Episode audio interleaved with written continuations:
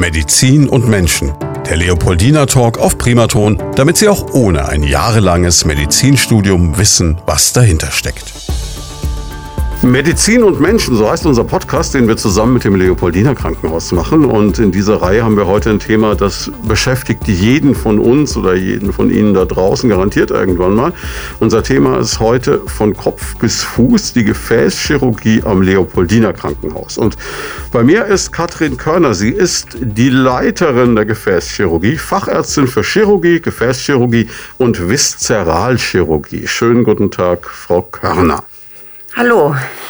Ich habe natürlich gleich mal gegoogelt, also Gefäßchirurgie, Chirurgie, soweit alles klar, das kann man sich erschließen. Viszeralchirurgie ist natürlich für den Laien wieder schwierig.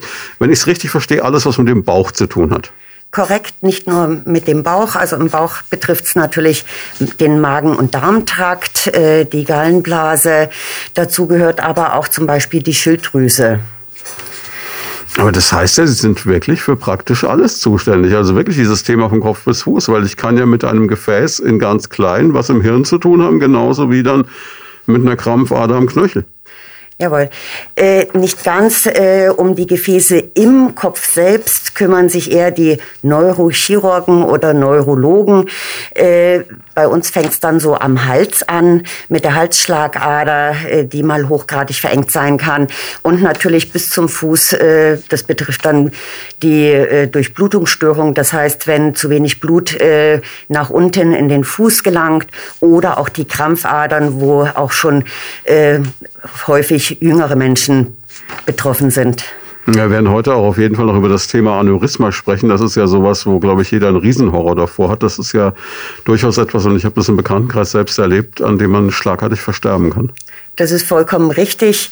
Ähm, das Problem bei einem Aneurysma ist, äh, dass es in der Regel überhaupt keine Beschwerden macht und so stumm vor sich hinwächst und meistens ein reiner Zufallsbefund ist, zum Beispiel beim Hausarzt, weil er wegen irgendwelcher anderen Beschwerden oder beim Routine-Check-up mal einen Ultraschall macht und dann fällt da die vergrößerte Bauchschlagader auf und äh, dann äh, geht es darum, äh, dass wir dann weitere Untersuchungen Untersuchungen machen und äh, schauen, wann ist der richtige Zeitpunkt, äh, zu, die Operation zu empfehlen, damit es halt nicht dazu kommt, dass es platzt.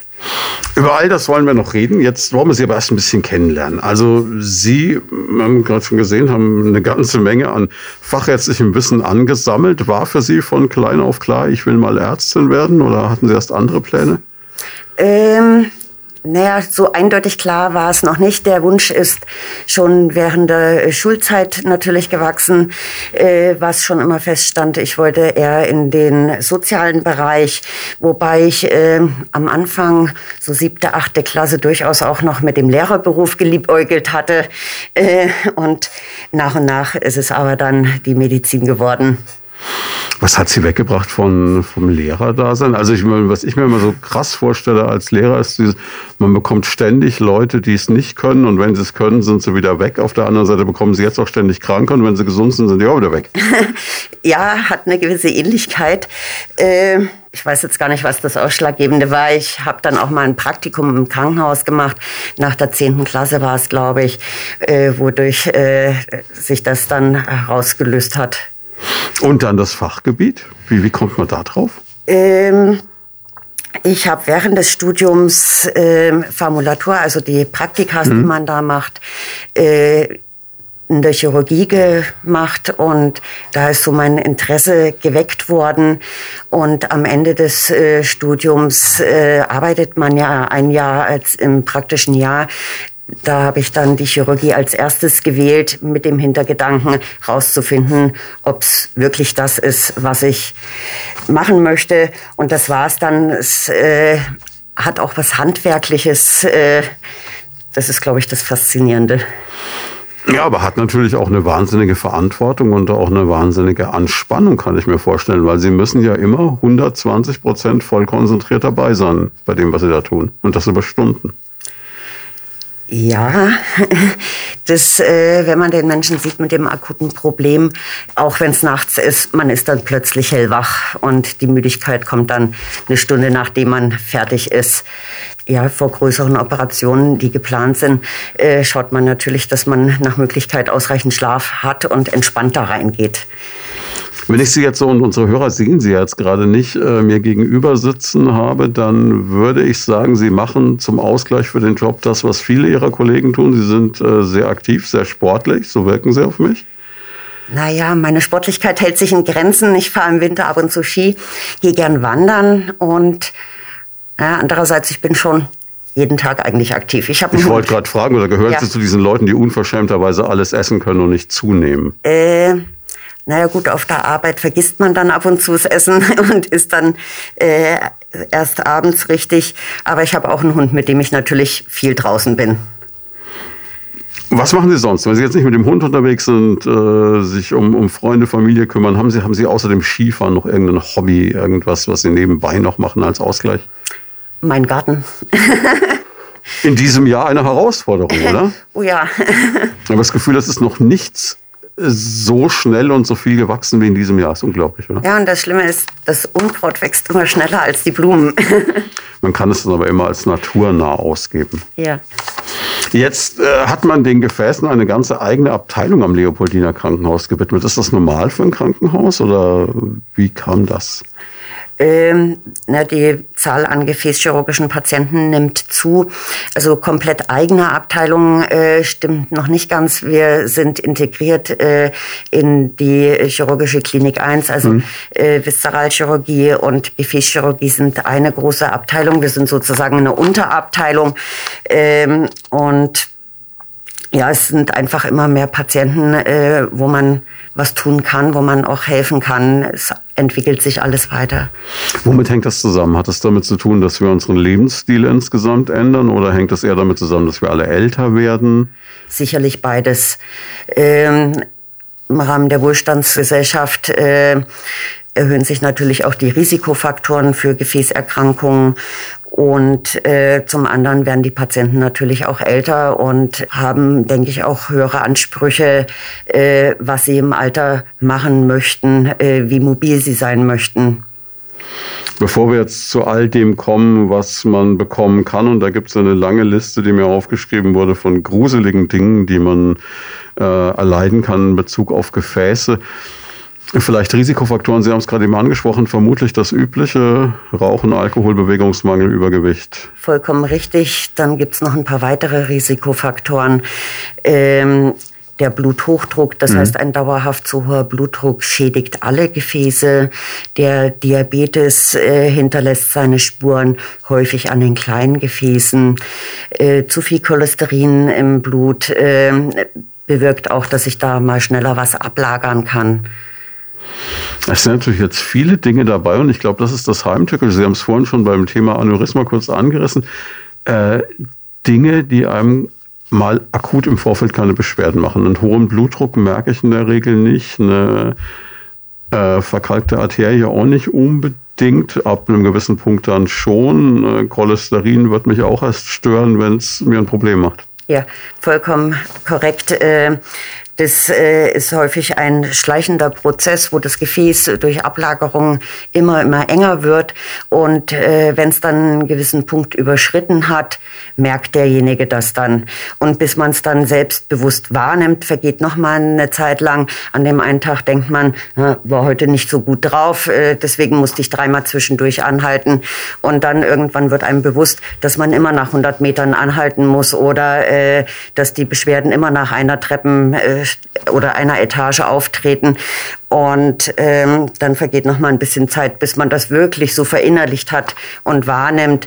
Bei den anderen, äh, die jetzt nicht so mobil sind, die merken es dann nicht durchs Laufen, sondern durch schlecht heilende Wunden am Fuß. Äh, und bis man dann merkt, dass es nicht heilt, vergeht auch noch mal eine gewisse Zeit lang. Jetzt, wie, wie merke ich es? Also es gibt dieses Stichwort Schaufensterkrankheit, was jeder schon mal gehört hat. Das ist wenn Menschen gerne mal stehen bleiben beim Laufen und so tun, als ob sie sich ganz interessiert, was auch immer betrachten, aber im Grunde genommen eigentlich gar nicht mehr weiterkommen. Ja, Das bedeutet, dass eine Engstelle zum Beispiel am Oberschenkel ist, wodurch äh, äh, der weiter unterliegende Teil der Unterschenkel nicht mehr mit ausreichend Blut versorgt ist. In Ruhe ist das noch alles in Ordnung. Aber bei Bewegung, bei Belastung braucht die Muskulatur mehr Blut, mehr Sauerstoff und äh, dann stellen sich die Schmerzen ein durch die Minderdurchblutung. Ähm, das Ganze bessert sich durch Stehenbleiben. Das heißt, nach 100, 200 Metern müssen die Leute stehen bleiben. Nach ein, zwei Minuten hatten Ruhe, hat sich äh, das wieder gebessert und sie können wieder ein Stückchen laufen. Und in der Stadt ist das recht praktisch, kann man von einem Schaufenster zum anderen laufen. Bergauf ist es dann noch mal ein bisschen schlimmer. Da müssen die Leute dann noch eher stehen bleiben, weil natürlich Bergauflaufen äh, anstrengender ist äh, als auf ebener Strecke oder schnelles Laufen ist anstrengender wie langsames Laufen. Mit den Alpen wird es dann da nichts mehr. Mit den Alpen wird es dann schwierig. Aber wie, wie hängt das zusammen? Nur für mein laienhaftes Verständnis. Ich würde jetzt denken, in dem Moment, wenn ich mich bewege, ist alles in Bewegung, dann, dann pumpt auch äh, mein Herz mehr und dann passiert mehr mit dem Blutkreislauf. Und Sie sagen aber gerade, wenn ich stehen bleibe, wird es besser. Dann wird die Blutversorgung im, in der Ruhe wieder besser? Äh, nicht die Blutversorgung wird besser. Die Muskulatur braucht äh, in Ruhe weniger Energie, hm. weniger Sauerstoff. Okay. Äh, und weshalb dann die Beschwerden besser werden. Und bei erneuter Anstrengung wird wieder mehr benötigt und dann treten die Beschwerden erneut auf. Also es ist sehr laienhaft jetzt so, äh, wenn ich es mir erklären will, ist es wie bei dem Auto. Wenn ich Gas gebe, brauche ich mehr Treibstoff und wenn ich im Leerlauf bin, dann geht es auch mit ein bisschen weniger. Jawohl. Ah, okay. Und klar, und wenn es dann eng ist, dann fließt dann, nicht mehr das durch, was ich brauche. Genau, dann fließt da nicht mehr ganz so viel durch. Äh, nach einer Engstelle kommt es einfach langsamer als vorher. Wo kommen diese Engstellen her, grundsätzlich mal? Äh, das sind Ablagerungen, äh, Verkalkung der Gefäße, auch Cholesterinablagerungen. Manchmal haben wir so richtig harte Kalkplaques. Die entstehen natürlich nicht von heute auf morgen. Manchmal sind es auch weiche Plaques, äh, so Cholesterinablagerungen. Ja, durch die äh, bekannten Risikofaktoren äh, wie das Rauchen, hohes Cholesterin, Bluthochdruck, durch den ständig erhöhten Druck in den Gefäßen äh, wird die Gefäßwand sozusagen geschädigt. Sie haben Gedanken zum Thema oder persönliche Fragen? Darauf freuen wir uns. Einfach anrufen unter 09721 20 90 20 und mitreden. Kann ich da irgendwas dagegen machen? Also so, jetzt wieder, wieder sehr, ich frage heute lauter so laienhafte Dinge, aber dieses äh, Themengebiet neigt immer so dazu, dass man so viele Beispiele aus dem, aus dem täglichen Leben, aus dem Haushalt bringen kann. Wenn ich eine Kaffeemaschine habe, die verkalkt ist, dann entkalke ich die. Kann ich mein Gefäßsystem auch in irgendeiner Form entkalken? Gut, die kann man jetzt keine äh, Kanüle Essig setzen lassen. Aber gibt es eine Möglichkeit, dass ich das, diesen Vorgang umkehre auf eine, also hilft Sport oder hilft Ernährungsumstellung oder? Umkehren oder entkalken geht leider nicht. Das heißt, wir können die Erkrankung an sich nicht heilen. Gibt es leider noch kein Wundermittel, aber man kann, kann das Ganze äh, stoppen oder den Fortschritt äh, etwas aufhalten von dieser Erkrankung, indem man zum Beispiel das Rauchen aufhört, äh, sportlich aktiv ist. Das heißt, Gehtraining machen, normales, einfaches Laufen, äh, jeden Tag mindestens eine halbe Stunde spazieren gehen zum Beispiel, sich gesund bewegen bewusst ernähren. Wenn eine gewisse Arterienverkalkung schon nachgewiesen ist mit gewissen Engstellen, die aber vielleicht noch nicht hochdramatisch sind, äh, kann man mit in Rücksprache mit dem Arzt äh, zum Beispiel auch überlegen, ob es schon der richtige Zeitpunkt ist, wo man äh, Herzass nimmt. Das ist ein Medikament, was das Blut ein bisschen verdünnt, Ablagerung verhindert. Das verhindert so ein bisschen, dass die äh, Blutplättchen äh, miteinander verkleben. Wenn der Cholesterin zu hoch ist, auch ein Cholesterinsenker dazu.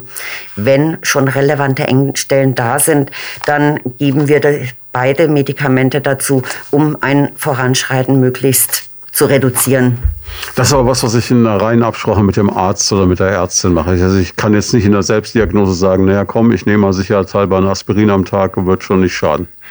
Nein, würde ich jetzt nicht unbedingt empfehlen. Jedes Medikament, alles hat auch gewisse Risiken. Äh, sowas würde ich äh, regelmäßig nur in Rücksprache mit meinem Arzt nehmen. Und äh, nicht bei jedem ist es indiziert. Äh, bei manchen kann es zu erhöhter Blutungsneigung führen. Vor manchen Operationen äh, muss es auch pausiert werden. Also beim Zahnarzt muss man es zum Beispiel dazu sagen, dass man es nimmt, damit der Kollege entscheiden kann, kann ich diese Behandlung mit dem Medikament machen oder oder sollte man es vorher pausieren? Jetzt ist es ja so, wir haben schon gesagt, man kriegt das erst mit, wenn es eigentlich schon in einem Stadium ist, wo es kritisch wird, also schwierig wird von der Behandlung her. Wie kann ich das im Vorfeld rausbekommen? Gibt es so eine Art Routineuntersuchung, die man wie eine Krebsvorsorge regelmäßig machen sollte ab einem gewissen Alter? Oder betrifft es jetzt wieder nur Leute mit einem bestimmten Risikobild? Was würden Sie da raten?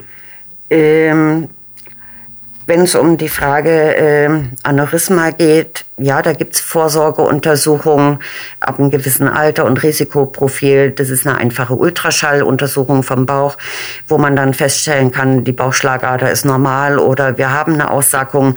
Äh, bei äh, Gefäßverkalkung äh, gibt es jetzt eigentlich kein äh, Routine-Vorsorgeprogramm, dass man sagt, ab äh, 60 sollte man da einen grundsätzlichen Check-up machen. Äh, es gibt auch Patienten, leider wenige, wo sich der Gefäßverschluss sehr, sehr langsam entwickelt hat, die ein entsprechendes Umgehungskreislauf äh, selbst aufgebaut haben. Also da hat sich der Körper selbst geholfen. Das sind aktive Menschen, äh, die ständig in Bewegung sind. Das heißt, die haben einen Gefäßverschluss, aber der Körper hat sich selbst geholfen und äh, die bedürfen keines Bypasses, weil sie keine Einschränkungen haben. Haben Sie denn insgesamt eher ältere Menschen, um die Sie sich kümmern müssen, oder kann man das nicht so generell sagen? Ja, vorwiegend ältere Menschen. Äh, ausgenommen Krampfadern, das betrifft auch viele junge Menschen, aber das hat auch wiederum andere Ursachen, äh, die Krampfadern. Ansonsten ist schon ein Großteil ältere Menschen. Dialysepflichtig kann man natürlich auch äh, schon in jungen Jahren werden. Das heißt, auch da haben wir mal jüngere Patienten, aber insgesamt schon eher die etwas älteren. Das heißt, es ist wieder wie bei vielen Dingen, man kann eine Zeit lang Raubbau mit dem eigenen Körper betreiben, aber irgendwann wird sich das Ganze rächen. Ja, richtig. Jetzt bleiben wir bei dem Thema Krampfadern, weil wir zeichnen das an einem Tag auf, wo wir rund äh, 33 Grad kriegen werden, also die Saison der eher leichten Sommerkleidung. Und da sehe ich bei meinen Kollegen, die mit der kurzen Hose kommen, bis zu den Kolleginnen, die mit dem kurzen Kleid kommen, natürlich schon, da sieht man den Status, den jeder hat in Bezug auf Krampfadern.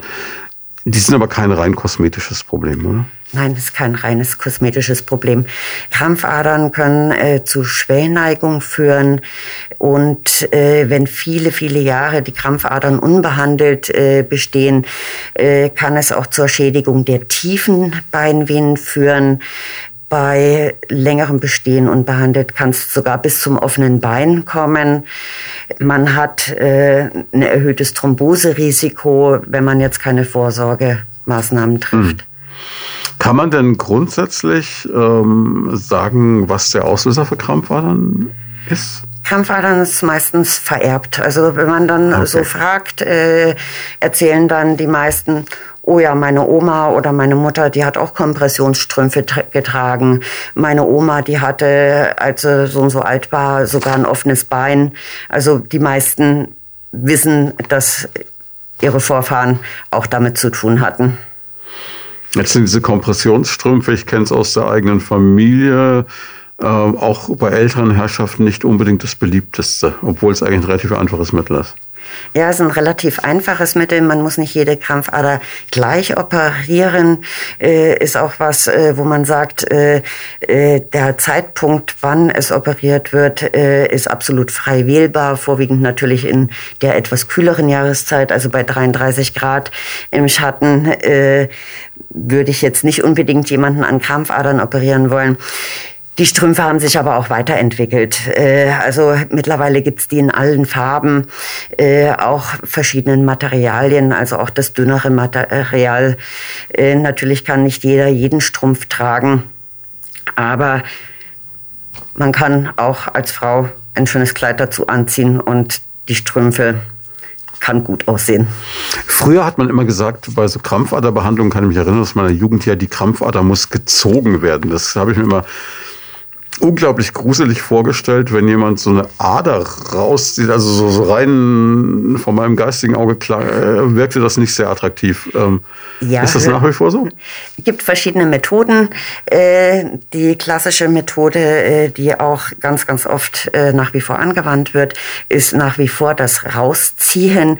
Hört sich gruselig an, ist aber in Wirklichkeit nur halb so gruselig. Aber beim Aufklären, ja, sagen wir, wir ziehen sie raus und äh, müssen dann noch einen Satz nachlegen, weil sich halt eigentlich mhm. wirklich gruselig anhört.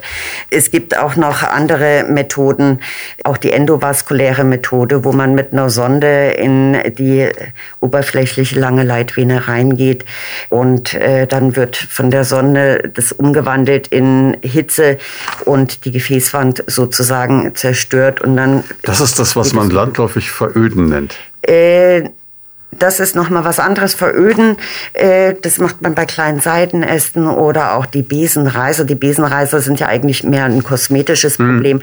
Aber äh, bei kleineren Seitenästen kann man auch das Veröden, äh, Venen, die jetzt noch nicht so wahnsinnig dick sind. Da wird ein Mittel eingespritzt äh, und dann verklebt dadurch die Vene. Jetzt kann ich mir vorstellen, dass uns die ein oder andere, vor allem wahrscheinlich dann doch Dame zuhört, die äh, über so eine Behandlung vielleicht auch nachdenkt oder nachdenken muss. Und da ist ja der kosmetische Gedanke, auch wenn Sie sagen, es ist kein rein kosmetisches Problem, natürlich schon auch da. Welche dieser Methoden ist denn die, wo man am wenigsten danach sieht? Äh, wahrscheinlich die endovaskuläre, aber ist nicht bei jedem äh, Patienten anwendbar. Ähm, müssen gewisse Voraussetzungen erfüllt sein. Also die Vene äh, darf noch nicht zu dick sein, darf nicht zu weit an der Oberfläche sein. Und von Seitenästen her, also muss man immer ganz, ganz individuell abwägen, welche Methode die beste ist und äh, auch wie der, äh, die Venen in der Leiste ausschauen. Jetzt sind Sie ja natürlich niemand, der jetzt angetreten ist, Schönheitschirurgie zu machen, aber wie viel, also gerade bei derartigen Behandlungen, welche Rolle spielt da auch die, die ästhetische Chirurgie in Ihrer Arbeit? Ähm, Gerade bei Krampfadern sind auch viele jungen Damen, äh, die dann teilweise schon relativ zeitnah kommen, äh, weil sie eine Vene sehen.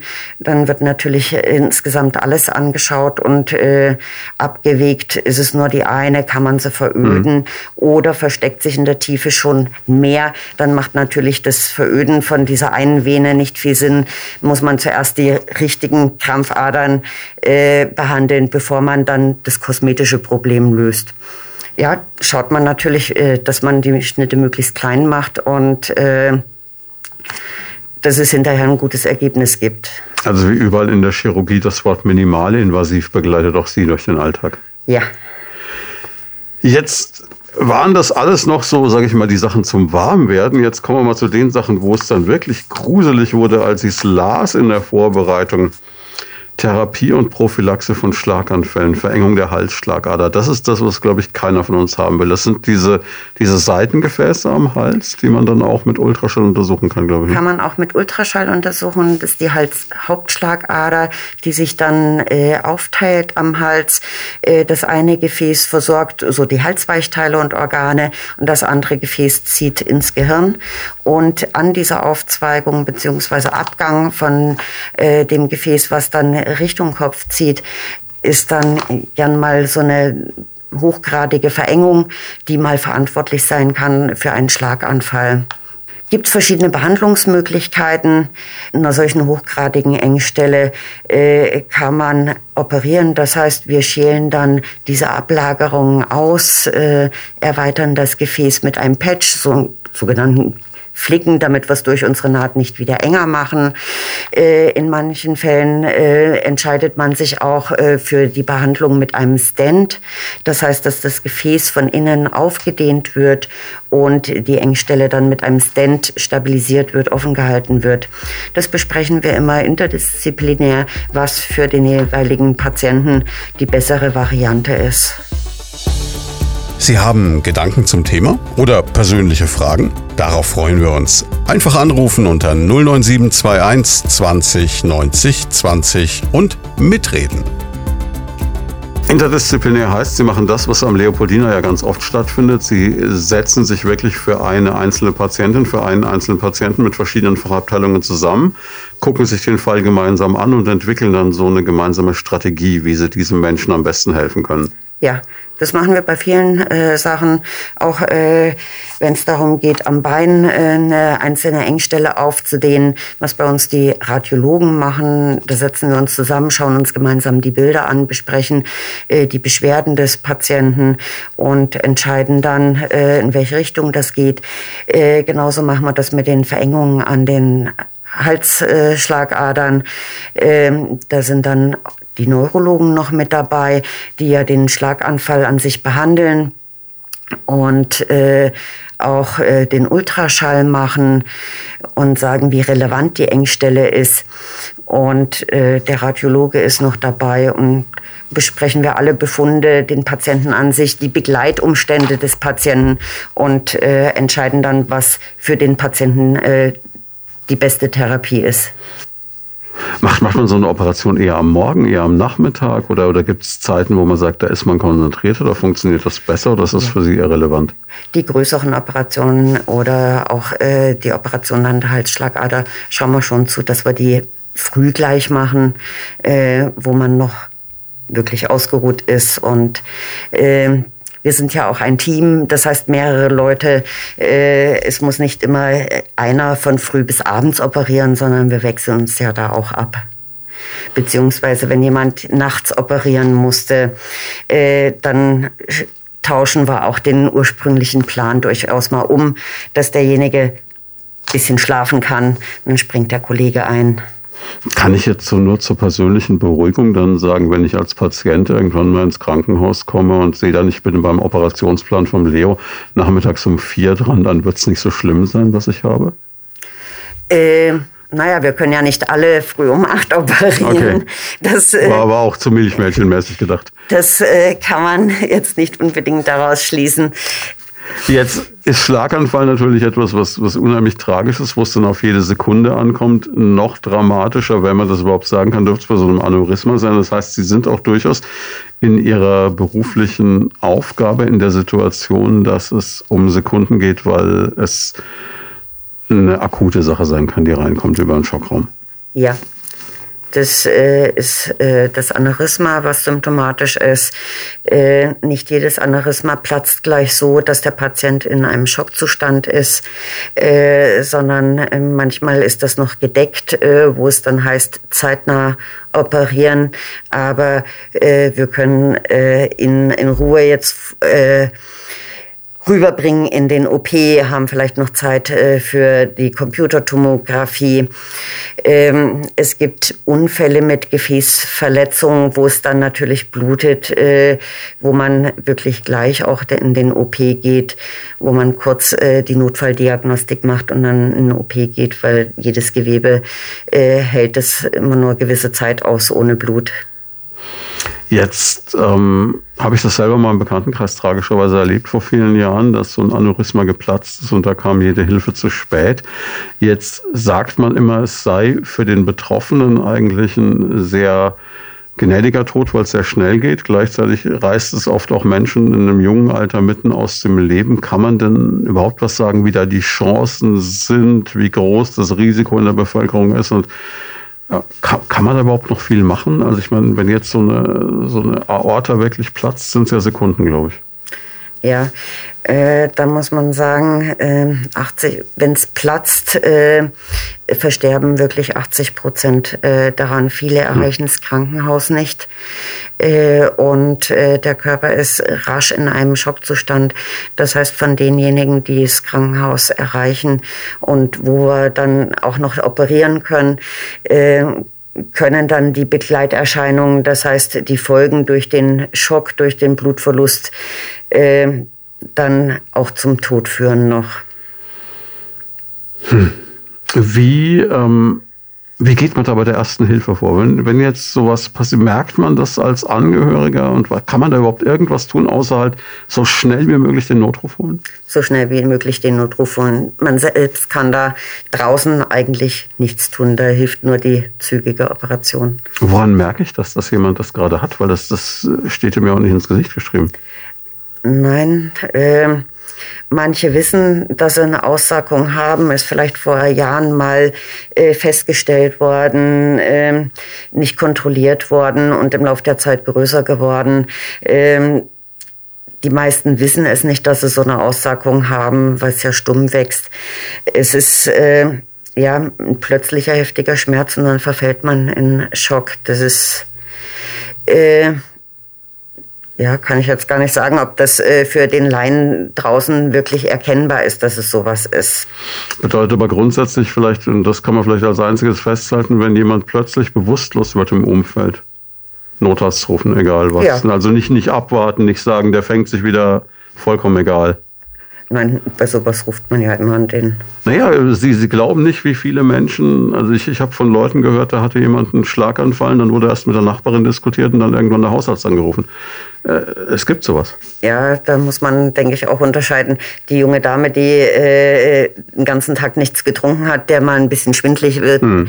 aber äh, die wird auch nicht äh, ohnmächtig in dem Sinne äh, und dem älteren Menschen äh, mit gewissen Risikofaktoren, wo man an alles denken muss, von Herzinfarkt über Schlaganfall bis hin äh, zu einem Aneurysma, was mal platzen kann.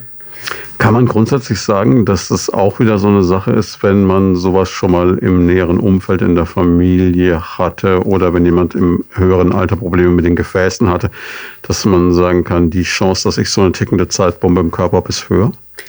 Ja, es, äh, bei, auch bei diesen Erkrankungen spielt eine gewisse erbliche Belastung durchaus mit eine Rolle. Äh, niemals allein die Ursache, aber mit eine Rolle. Und äh, wenn jemand einen Familienkreis sowas hatte, dann ist der natürlich alarmiert. Und ja, dann sollte man vielleicht auch, bevor bei äh, dem Onkel das aufgetreten ist, äh, ein paar Jahre vorher einmal kurz mit hm. Ultraschall geschaut werden. Jetzt so von den Alterszahlen, die Sie genannt haben, unter 60 kann ich noch einigermaßen beruhigt sein und danach soll ich anfangen nachzudenken? Ja, die meisten Patienten sind äh, ja 70 aufwärts, die wir mit Aortenaneurysma haben. Jetzt äh, habe ich hier noch da ein, ein Wort stehen, Beinschlagader. Und äh, da kreise ich jetzt aus einem ganz bestimmten Grund immer drum. Ich weiß nicht, inwieweit Sie sich für Hollywood-Filme interessieren, aber es gibt diesen ganz bekannten Film Das Schweigen der Lämmer, wo Hannibal Lecter rumläuft und dann mit einem Taschenmesser jemanden einfach die Beinschlagader aufschneidet und derjenige verblutet innerhalb von Sekunden, kann nichts mehr tun. Passiert äh, in einer sehr schönen Gegend in der Toskana. Aber äh, sei es drum, ist das wirklich so? Also haben Sie auch mit solchen Fällen zu tun, wo dann eben das Mordopfer kommt oder der Schwerverletzte nach der Messerstecherei? Und geht das wirklich so schnell, dass man verblutet oder kann man da was tun? Und wann bindet man? Also Sie sehen ein Füllhorn an Fragen, das ich noch habe. Ja, es gibt durchaus auch äh, den Patienten, der über die Notaufnahme kommt mit Zustand nach Messerstichverletzung. Mhm. Zum Beispiel, äh, wo das Gefäß mit betroffen ist, äh, ja, es blutet dann schon heftig. Also innerhalb von Sekunden sicherlich nicht, aber äh, es kann schon recht schnell gehen. Es äh, kommt ja in so einer Beinschlagader durchaus mit ordentlichem Druck. Und wenn die Verbindung nach außen äh, da ist, dann fließt das Blut nach außen. Da habe ich innerhalb von kurzer Zeit durchaus einen sehr, sehr hohen Blutverlust. Erste Maßnahme ist dann natürlich das Abbinden, äh, damit es nicht mehr äh, so rausspritzt. Und ja, wir können helfen. Wir reparieren das Gefäß. Jetzt ist es ja so, dass man immer hört, Abbinden ist was, was man im Erste-Hilfe-Zustand nicht unbedingt als Laie machen sollte. Dann ist es nicht unbedingt besonders einfach. Es gibt ja Hilfsmittel die gerade zum Beispiel auch bei der Bundeswehr so äh, gang und gäbe sind, die aber der Laie wahrscheinlich gar nicht mit sich rumträgt, maximal vielleicht noch, wenn er eine irgendwie medizinische Vorbildung hat, im Auto liegen hat. Gleichzeitig sagt man immer, also die Gefahr ist auch groß, dass da eine Extremität abstirbt beispielsweise etc. Wie, wie ist denn damit umzugehen? Wo, wie merke ich dann zu Hause, wenn ich mich jetzt äh, massiv verletzt habe, wann ist denn der Moment gekommen, wo ich über das Abbinden nachdenken sollte überhaupt? Ja, bei Verletzungen im Haushalt sind es ja meistens so oberflächliche mhm. Verletzungen, wo vielleicht eine kleine Vene verletzt ist. Da reicht, äh, wenn man einfach auf die Wunde drückt und mhm. dann beruhigt sich das. Ähm, was anderes ist wirklich, wie gerade gesagt, die Messerstichverletzung, wo die Messerklinge richtig in die Tiefe und richtig eine Schlagader verletzt hat. Da muss ich dann in dem Fall richtig abbinden und dafür Sorge tragen, dass derjenige mit dem äh, Notarzt äh, sofort ins Krankenhaus kommt. Das Gewebe überlebt schon ein gewisses Weilchen. Äh, also innerhalb von einer Stunde ist das Gewebe in der Regel nicht so geschädigt, dass es sich nicht wieder erholt. Je länger äh, das Gewebe nicht mehr durchblutet wird, umso größer wird dann natürlich das Risiko, dass da auch äh, Muskulatur oder so abstirbt. Jetzt ist es ja auch so, dass man, glaube ich, wenn man irgendwie einen Gegenstand, das muss ja jetzt gar kein Messer sein, irgendwas anderes in den Körper bekommt, drin lassen am besten. Ja, drin lassen. Weil das wie so ein Pfropfen dann die Wunde vielleicht verschließt. Genau. Das, äh, man weiß ja nicht draußen, wo steckt es genau drin. Äh, und in dem Moment dichtet zum Beispiel das Gefäß ab und wenn ich es rausziehe, würde es zu einer akuten Blutung führen. Das heißt, das Rausziehen eines solchen Gegenstandes ist dann immer erst in der Klinik angesagt. Ja, weil der, Ref der Reflex wäre ja, wenn ich jetzt beispielsweise, um uns mal was, bei was weniger dramatischem zu bleiben, in eine große Glasscherbe trete oder so, wäre der Reflex erstmal rausziehen. Ja, wenn ich eine große Glasscherbe. Das, das nehmen Sie doch nicht so richtig ich, ernst, ne? Äh, würde ich, würde ich sie wahrscheinlich auch rausziehen und äh, dann mir die Wunden anschauen. Kommt aber drauf an, wo, wie tief, äh, was für eine Scherbe ist das, hm. an welcher Stelle ist das, äh, ist das jetzt äh, wirklich was, was nur ein Zentimeter äh, drin steckt, wo jetzt kein größeres Problem zu erwarten ist, ist ja doch ein bisschen was anderes wie eine 5 Zentimeter Messerklinge, die da. Nee, jetzt Ich, ich, überlege auch die ganze Zeit, wie Sie sich eigentlich in so einem Fall orientieren, weil das ist ja auch eine, eine Sichtbehinderung dann wahrscheinlich. Also ich meine, wenn jemand so, so, so der dramatisch blutet und kommt in so, man kennt diese Bilder aus irgendwelchen Spielfilmen, in so einen Schockraum rein, wie, wie wissen Sie, was mache ich jetzt als erstes? Naja, äh, zum Beispiel die Messerstichverletzung, äh, spätestens der Sanitäter hat äh, oder der Notarzt hat äh, dann entsprechend einen Verband angelegt, dass das abgeschnürt ist, dann äh, mache ich den natürlich äh, draußen nicht ab. Ich verlasse mich darauf, was äh, die Kollegen sagen. Schau, was brauche ich an Diagnostik? Brauche ich noch eine Computertomographie äh, mit Gefäßdarstellung, dass ich sehe, äh, äh, welche Verhältnisse habe ich da, mit welchen Begleitverletzungen muss ich rechnen. Ähm, das kann ich in der Notaufnahme machen heutzutage direkt. Ähm, wie, in welchem Zustand ist der Patient, äh, habe ich Zeit, eine solche Diagnostik zu machen oder muss ich das im OP regeln? Und dann die Wunde selbst guckt man sich dann in der Regel im OP an. Wenn der Patient schläft, äh, alles rundrum parat steht, was ich eventuell brauchen kann. Und muss man in der Regel die Wunde etwas vergrößern, damit man an das Gefäß rankommt. Und sobald ich das habe, kann ich dann äh, die Gefäßklemme setzen, schauen, wie ich das repariere, ob man es mit einer direkten Naht machen kann oder ob man Flicken einsetzen kann oder ob man ein Stückchen Gefäß ersetzen muss. Sie haben Gedanken zum Thema oder persönliche Fragen? Darauf freuen wir uns. Einfach anrufen unter 09721 20 90 20 und mitreden. Jetzt ähm, brauchen Sie natürlich auch dann Nachschub an Blut, kann ich mir vorstellen, wenn jemand extremen Blutverlust hat. Das heißt, es wäre wahrscheinlich auch mal eine gute Gelegenheit, das haben wir, glaube ich, noch nie gemacht im Leopoldiner Podcast, mal eine Lanze für die Blutspende zu brechen, weil ich erlebe das immer wieder und ich habe das jetzt vor kurzem aus Anlass des Tages der Blutspende bei einer Recherche gelesen. Es ist ein verschwindend geringer Teil der Bevölkerung, der überhaupt Blutspenden geht. Ja, wir brauchen, äh, das heißt, bei vielen Operationen ist es glücklicherweise so, äh, dass wir Blutkonserven kreuzen, damit welche vor Ort und sofort verfügbar mhm. sind für den Fall der Fälle, dass es doch etwas mehr blutet. Man kann auch Eigenblut, glaube ich, im Vorfeld spenden. Das geht ähm, auch bei geplanten Sachen. Bei geplanten Sachen, ja, das gibt's. Aber äh, die Gefahr, dass oder wir brauchen eigentlich relativ selten äh, Blut oder müssen relativ selten Blut bei geplanten Operationen übertragen äh, so dass man das deswegen nicht macht vor unseren Operationen.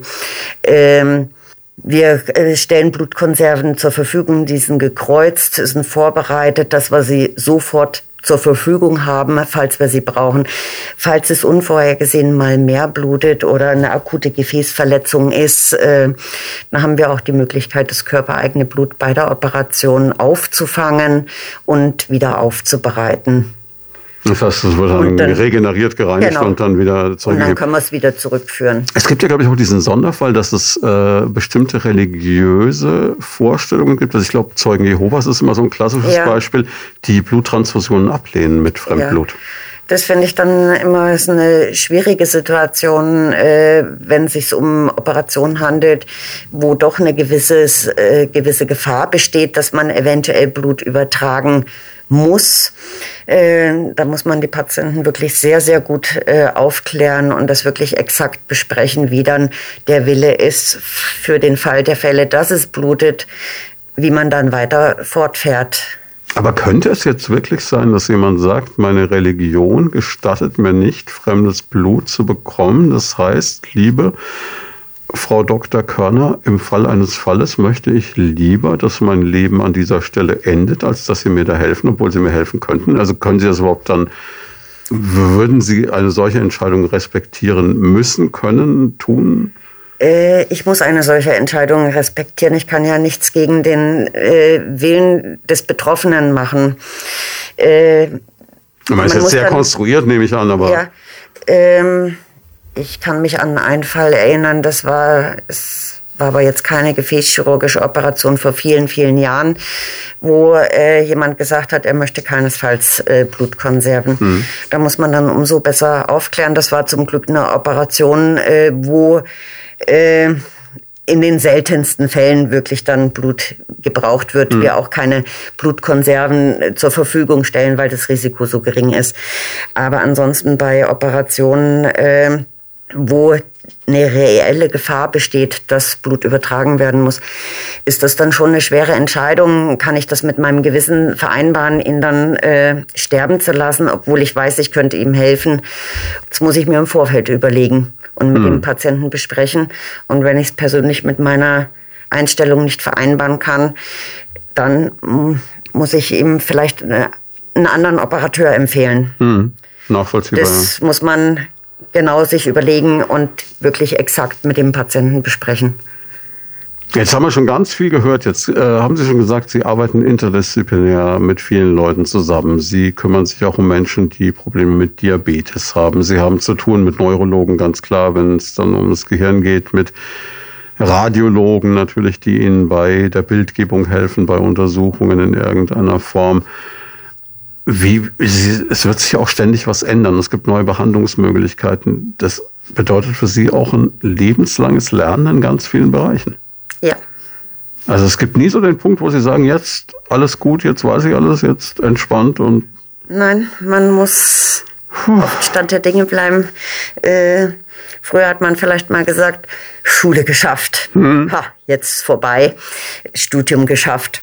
Aber es hört nie auf man lernt immer wieder was Neues dazu und gehört natürlich auch dazu, dass man auf dem Stand der Dinge bleibt. Und, wie, wie hält man äh, da den Idealismus oben oder diese, diese Begeisterung? Ist es, ist es dieses äh, für den Menschen da sein können? Ja, ist einfach ein schönes Gefühl, wenn jemand zum Beispiel kommt und sagt, äh, er kann nicht mehr mit seiner Frau spazieren gehen. Mhm. Äh, er muss ständig stehen bleiben. Und man untersucht ihn, man behandelt ihn oder äh, macht ihm einen Bypass oder dehnt das auf. Und bei der Kontrolle kommt er, es ist wunderbar, ich kann wieder spazieren gehen. Das ist ein hervorragendes Gefühl.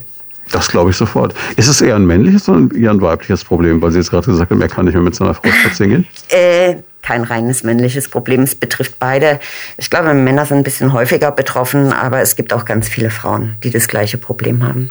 Jetzt ähm, noch eine ganz andere Frage, weil wir vorhin auch so dieses, dieses Thema hatten mit mit Vorsorge, das Thema mit äh, Ästhetik, ja, nein, bei Operationen, was kann ich da tun?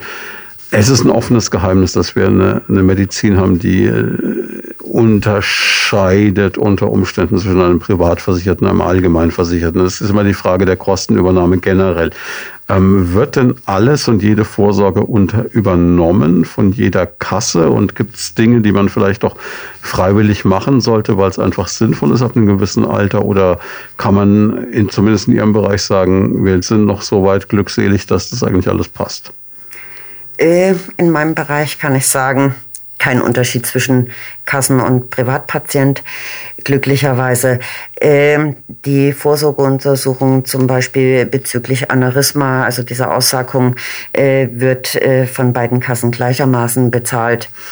Äh, ab einem gewissen Alter natürlich mhm. und äh, oder ab mit entsprechenden Risikofaktoren, äh, gegebenenfalls auch früher äh, Patienten, die entsprechende Beschwerden haben, werden die Untersuchungen natürlich auch von jeder Kasse übernommen. Also da kenne ich jetzt keine Unterschiede. Und was man selbst machen kann, ist äh, ja gesunde Lebensführung und äh, regelmäßiges Spazierengehen. Und wenn Beschwerden auftreten, irgendwelche Wunden nicht heilen, rechtzeitig mal schauen, was liegt es vielleicht an einem Gefäßproblem.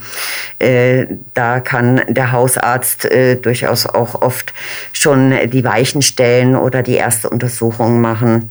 Also viele Patienten, äh, da schaut der Hausarzt zuerst und hat stellenweise die Bilder geschickt. Oder wenn es ein dringenderes Problem ist, ruft er auch mal bei uns an und sagt, der müsste jetzt zeitnah sich mal vorstellen und also wirklich dieses, dieses Bild, das man jetzt auch vor Augen hat, dass man, dass man sich irgendwo am Bein stößt oder schneidet oder sonst wie verletzt und dann merkt, das geht jetzt über Wochen nicht zu, wo es ja. früher noch relativ schnell abgeheilt ist. Ja, das wäre zum Beispiel auch ein Grund, warum man mal die Gefäße untersucht.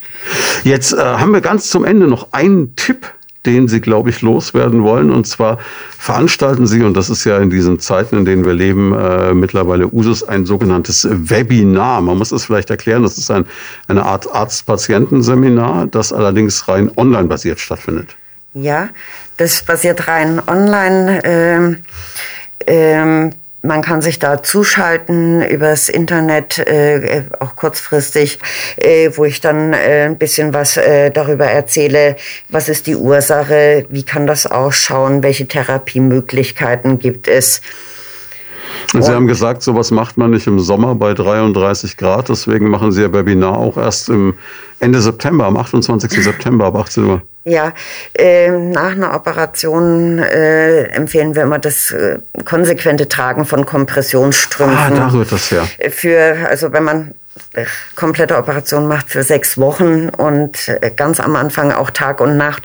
Und das ist ja jetzt bei den Temperaturen nicht das angenehmste. Da ist man ja froh, wenn man dann nach der Arbeit vielleicht die Strümpfe auszieht und eine kalte Dusche nimmt und die Füße mal hochlegt. Man kann aber nicht generell sagen, Sie haben ein Saisongeschäft. Nein, nein. In Ausnahmefällen führen wir natürlich auch äh, die Operation im Sommer durch. Das kann der Patient sein, der sagt, ich muss im Sommer auch rund um die Uhr die Strümpfe tragen oder täglich konsequent, macht das schon seit vielen Jahren. Ich kann im Winter nicht, mir ist es egal. Äh, hatte ich schon. Ähm, die Patientin hat wirklich jeden Tag konsequent auch bei 35 Grad ihre Strümpfe getragen. Es gibt den Patienten, äh, der massive Probleme hat mit Schwellneigungen und offenen Beinen. Dann kann ich äh, den Patienten natürlich auch nicht auf den Winter mhm. vertrösten, wenn er da schon eine offene Stelle hat, äh, sondern dann muss man da natürlich gleich was machen oder zeitnah. Wir halten auf jeden Fall fest, alle, die jetzt noch ein bisschen Zeit haben und sich informieren wollen, 28. September, 18 Uhr. Ich nehme an, da kann man sich einfach über die Homepage des Leopoldiner Krankenhauses dann auch im Vorfeld informieren und anmelden. Ja, da stehen die Termine von den Webinars immer drauf und auch wie man dahin gelangt, wie man sich anmelden kann. Und die Webinare sind auch im Nachhinein abrufbar und Ah, das heißt, auch wenn man zu dem Zeitpunkt keine Zeit hat, kann ja. man sich das im Nachhinein nochmal ja. angucken. Dann kann man sich auch später anschauen. Ah, das ist ja super. Das heißt, man, man baut auch mit der Zeit so eine richtige Bibliothek des medizinischen Wissens auf, die man dann über die Homepage des Leopoldiner Krankenhauses bekommt. Ja, da gibt es mittlerweile einige Webinare, die aufgezeichnet sind, die abrufbar sind, auch von verschiedensten Fachabteilungen. Und hat den Charme, dass die Leute das, was sie jetzt in diesem Podcast nicht können, sie dann auch mal direkt sehen können und noch ein Bild zur Stimme haben. Jawohl. Also nur Vorteil.